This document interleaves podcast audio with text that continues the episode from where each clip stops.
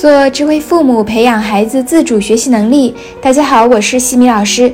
这节课给大家带来的主题是：每个孩子都埋藏着一颗伟大的种子。我最近在一本高效能学习的书当中呀，看到了一个故事。这个故事呢，曾经在扬子晚报上面也报道过。所以呢，我想这节课和大家一起分享一下这个故事，相信也会给到大家不少的感悟。有一个孩子。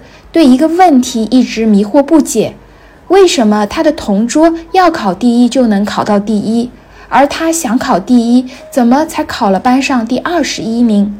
回家后，他问妈妈：“我是不是比别人笨？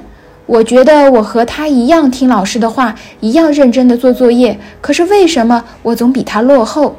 听了儿子的话，妈妈非常伤感，因为她能够感受到儿子的自尊心。而这种自尊心正在被学校的排名吞噬着。他望着儿子，很久没有回答，也不知道该怎么回答。又是一次考试，儿子考了第十七名，而他的同桌依然是第一名。回家后，儿子又问了同样的问题。面对儿子的困惑，妈妈真想说，考第一名的人脑袋就是比一般性的人灵。但是，这是儿子想要知道的答案吗？妈妈还是没有回答，她想为儿子的问题找到一个完美的答案。小学毕业了，虽然儿子比过去更加刻苦，但是依然没有赶上他的同桌。不过与自己相比，他的成绩一直在提高。为了对孩子的进步表示奖赏，他带儿子去了一次海边。这一次旅行中，妈妈回答了儿子的问题。她指着前面的大海对儿子说。你看那些在海边真实的鸟儿，当海浪打来的时候，小灰雀总能迅速的起飞，它们拍两下翅膀就飞上了天空；而海鸥总是显得非常的笨拙，它们从海滩飞入天空总要很长的时间。然而，真正能够飞越大海、飞越大洋的却是它们。孩子听了之后呀，非常郑重地点了点头。从此之后，儿子再也没有担心过自己的考试排名，也再也没有人追问他小学时候的成绩排名，因为他最后是以全校第一的成绩考入了清华大学。听完了这样一个故事，我想各位家长一定也深有启发。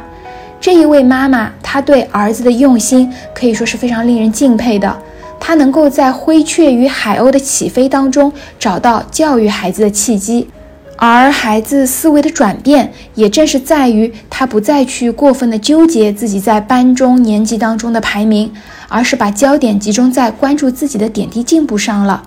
这也是我之前课程当中经常会说到，不要拿孩子去做比较，要比就跟过去的自己比是一样的，放弃与他人的横向比较，专注于与自己的纵向比较。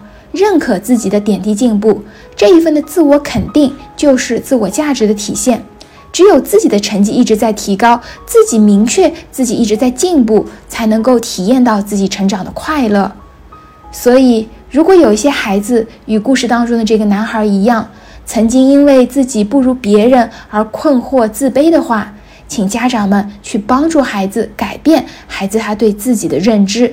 要相信，只要不断的去改变自己的态度、方法和习惯，就能够改进自己的学习，进而改变自己的前程。每一个孩子都埋藏着一颗伟大的种子，这一颗种子有着无限的潜能，只不过每一个人的花期可能并不相同。